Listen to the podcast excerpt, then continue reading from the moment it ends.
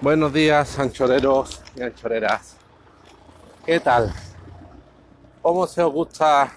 que se nota que os gustan las perrillas, ¿eh? ¿Eh, mamones? ¿Cómo se gusta? Se nota que el tema de empleo, dinerito.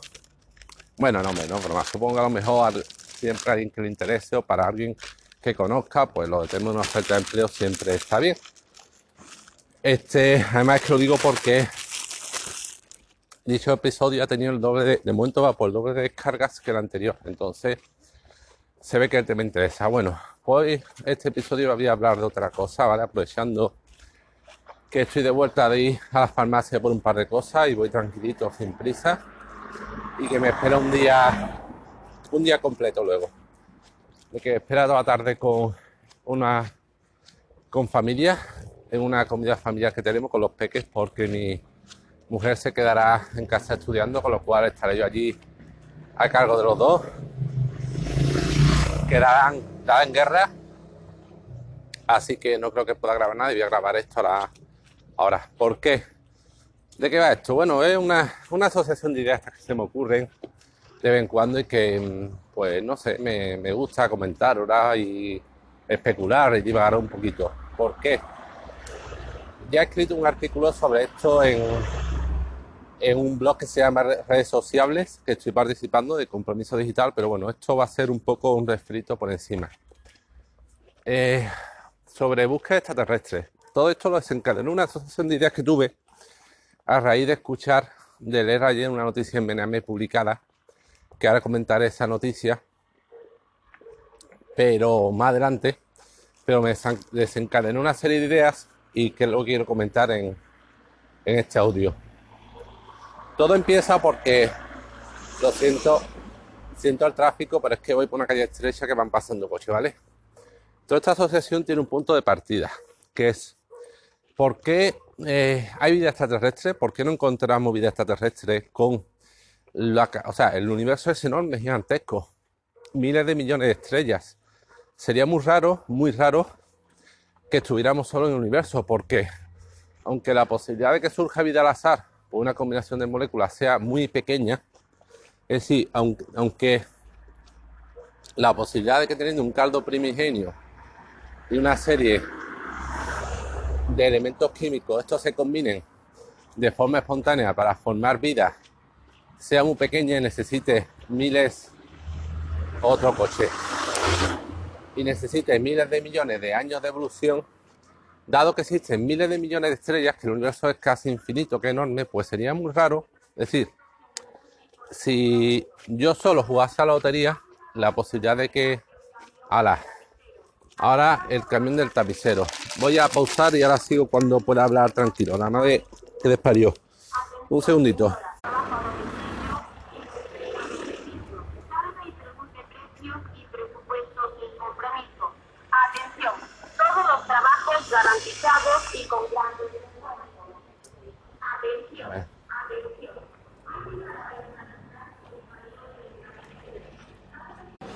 Bueno, sigo. Y con domingo por la mañana, pues casualidad que han tenido que pasar todos los puñeteros coches por mi lado hoy. Y a toda pastilla, bueno. Y además que estaba en una zona de cuesta, con lo cual el coche hacía, hacía más ruido. ¿Vale? Bueno, lo que iba. Si solo juegas tú a la lotería, ejemplo, sería muy difícil que te tocara, la posibilidad sería muy baja, pero si juegas millones de millones de personas, que lo que ocurre, pues es sería muy difícil que no tocara a nadie. Pues esto de la vida es lo mismo. Un solo planeta, si, eh, si solo un planeta reuniera las condiciones necesarias para generar vida, pues sería muy complicado. Pero hay miles de millones de planetas en el universo que reúnen las condiciones necesarias para que surja una vida, por lo menos, parecida a la de la Tierra. Ya no hablamos de otra forma de vida basada en otros, en otras cadenas, en otros elementos, porque el elemento básico de la vida de la Tierra creo que era el carbono.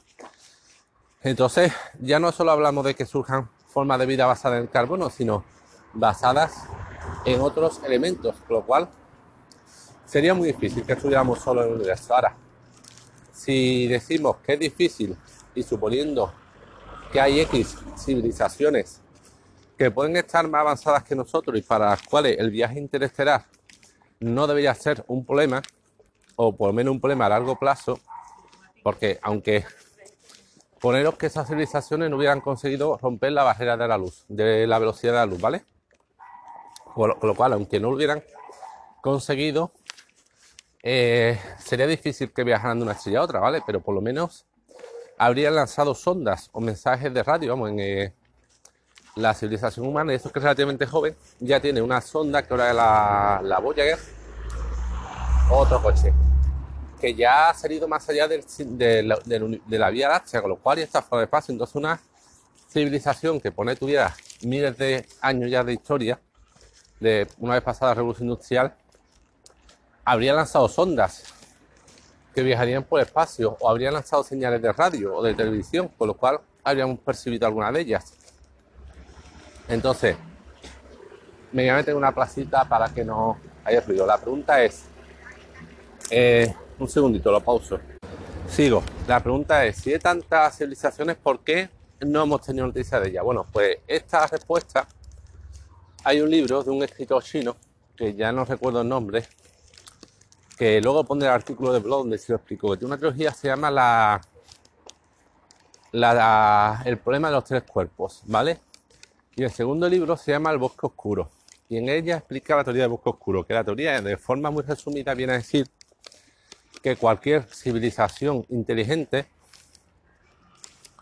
se abstendría de buscar vida, porque el universo es una especie de bosque oscuro donde las civilizaciones son cazadores al acecho, de tal forma que en cuanto una civilización es detectada es aplastada por las demás. ¿Por qué? Porque además esto el libro lo explica muy bien. Dada la distancia que existe en el universo, o sea, en el planeta Tierra, si dos países se enfrentan, un país A contra otro dado que las distancias son cortas, un país puede ofrecer una actitud amistosa y dada la la poca distancia entre países, el otro país podría saber realmente si sus intenciones son pacíficas.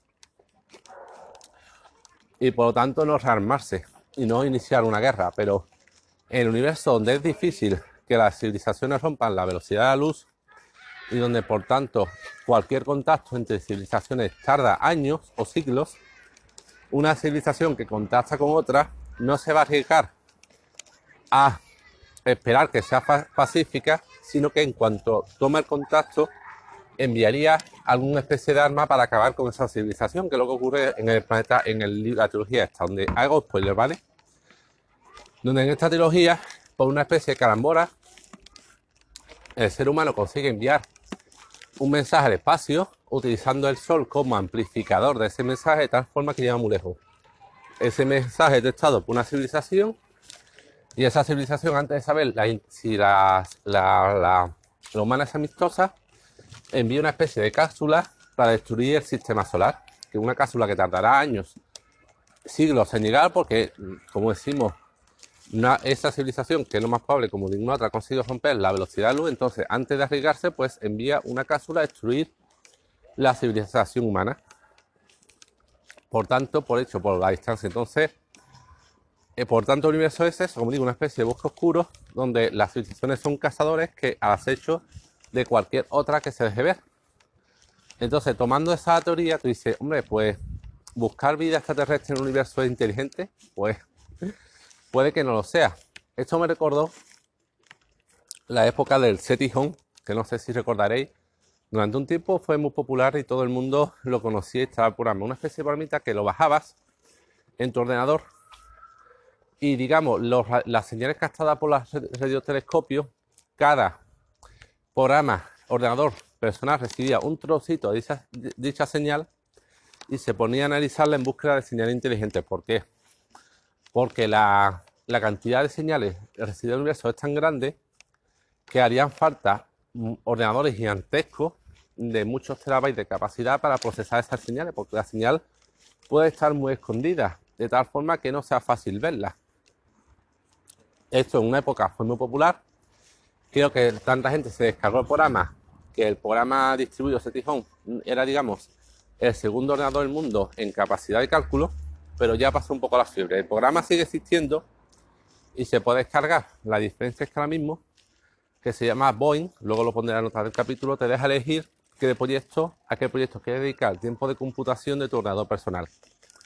Uno es SETI, otro era predicción climática, eh, otro era biología molecular, otro era búsqueda de púlsares, o sea, cosas que necesitan un tiempo de computación gigantesco y para que la gente pueda ceder voluntariamente el tiempo de computación de su ordenador. Yo creo que lo bajaré luego, o lo sé, porque con esto que os digo del bosque oscuro, igual eso de buscar vida extraterrestre no es una idea muy buena, ¿vale? y vale, y segundo, y esto me trajo a la memoria sobre temas de libros que describen contacto entre civilizaciones del bosque oscuro este, que os lo recomiendo.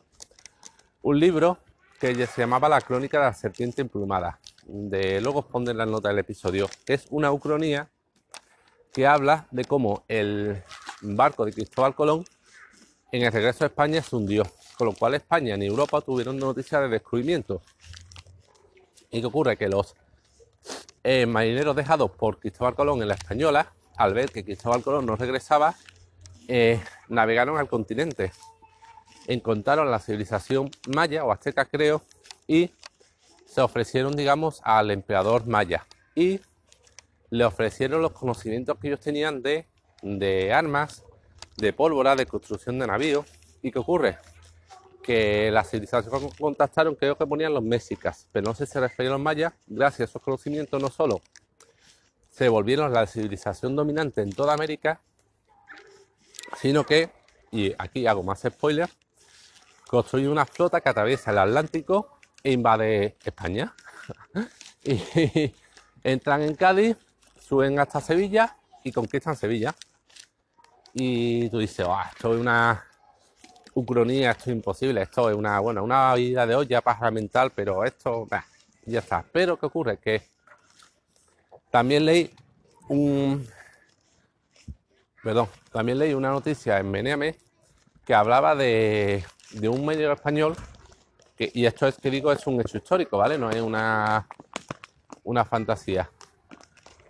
De un medio español que fue uno de los primeros barcos, estuvo en una de las primeras expediciones que su barco naufragó, llegaron a tierra, eh, él y algunos marineros solo sobrevivieron, él y un monje creo, fueron capturados por los mayas utilizados como esclavos y aunque él era esclavo, era también soldado y utilizó los conocimientos de estrategia que tenía para enseñarlo al jefe local, de tal manera que el clan al que pertenecía, porque los mayas no eran un estado eh, uniforme, unificado, ¿no? Se dividían en bastantes clanes, por lo visto, tribus.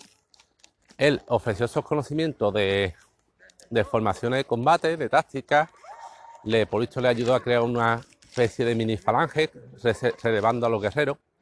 Le ayuda tanto al jefe local, que creo que lo mm, liberó como esclavo y se convirtió en, jefe guerrero de los mayas. Se casó con una princesa. Es más, y llegó a combatir contra los mismos españoles en la conquista de México. Y claro, tú dices, si en vez de una, de una sola persona hubiera sido una tripulación entera, donde hubiera habido científicos, o gente con conocimientos que hubiera podido ocurrir. Porque además es que la conquista de América de los españoles eh, fue una hazaña épica. Era, eh, en principio parecía casi imposible, pero además eran una inferioridad numérica aplastante. O sea, en los combates no sé si eran 50 españoles podían vencer a, no sé cuántos miles de indios. ¿Por qué? Tenían dos ventajas tácticas principales. Una era las armas de fuego y otra creo que era el uso de caballos, que los caballos espantaban a los, a los guerreros mayas o aztecas que no estaban acostumbrados a ver esos animales en combate. Pero claro, imaginad que esa primera tripulación que se perdió le hubiera enseñado a los mexicanos o a los mayas, alguna tribu, la pólvora. Que creo, no sé, bueno, no sé si tenían los americanos, esas civilizaciones, los ingredientes necesarios para fabricar pólvora, pero ¿por, ¿por qué no? Y si le hubieran enseñado eso, si hubieran vuelto una civilización potente, pues ¿qué hubiera podido ocurrir? La historia hubiera sido muy. habría podido ser muy distinta. Y claro, eh, por eso digo que. que digo, hablando de SETI, SETI me recordó a, este libro de problemas del cuerpo, se me recordó a las crónicas Serpiente Emplumada y esto me recordó a, a la entrada esta que vi en Meneame, con lo cual ya digo, puede que la búsqueda de vida inteligente o ayudar en ella no sea algo tan inteligente por nuestra parte. Y nada, eh, pues ya está, estará la asociación de ideas que os quería contar. El libro se puede descargar de forma gratuita en internet, ¿vale? Es fácil encontrarlo porque incluso el de, la serpiente en del autor lo ofrecía a cambio de la donación que una persona quisiera, lo ofreció en plan libre, digamos. Y el problema de los tres cuerpos no, ese no. Pero es un libro de ciencia ficción que os recomiendo que compréis. Y, y nada más. Esta era la, la idea de hoy a la asociación de ideas que os quería contar. Bueno, pues nada, subo ya a caso, a, caso digo, a casa que ya tengo lo, lo que ha habido a comprar a la farmacia. Y nada, lo dicho, o de la oferta de empleo, si encontráis a alguien, por favor, contactadme. Y nada, os, os dejo. Hasta luego, conchoreros.